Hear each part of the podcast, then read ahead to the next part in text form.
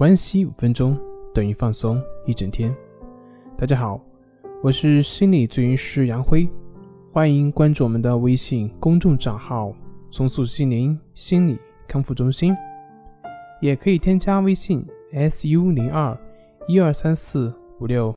关系五分钟等于放松一整天。大家好，我是心理咨询师杨辉，欢迎关注我们的微信公众账号。重塑心灵心理康复中心。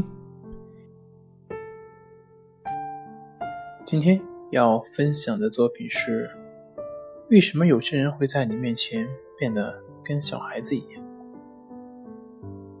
在年轻的恋爱关系中，我们很容易在恋人中发现对方似乎变得跟个小朋友一样，有的时候会变得很任性，有的时候会变得很敏感。有的时候就会变得很霸道。那么奇怪的是，他们只是在恋人的面前会表现出这种现象，那么在其他人面前呢，会一如往常，该干什么还是在干什么。不知道你们有没有在生活中注意到这种生活现象呢？其实它不只是恋人关系，生活中的很多的亲密关系。甚至包括非常好的好朋友之间的关系，也会出现这种类似的现象。那么，为什么会出现这样的一些现象呢？心理学有一个词叫做“退行”。一个人为什么会退行呢？就是说，在早年，我们处理创伤或者是问题的方式是直接的去压抑下去，那么等到长大后呢，再发展出来，寻求解决。这也是为什么我们常见的心理疾病多发于成年后的一个原因。那么那些早年的问题所发展出来的时候，很多时候用的就是退行的这种表现。比如一个在六岁有过分离创伤的一个孩子，也许他到了十多岁的时候回到了父母身边。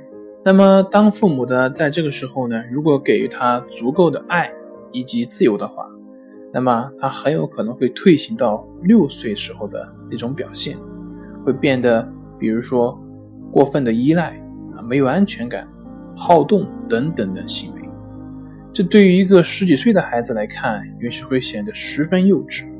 但是如果父母给予他充分的理解，他就会能够在这个关系中走出来。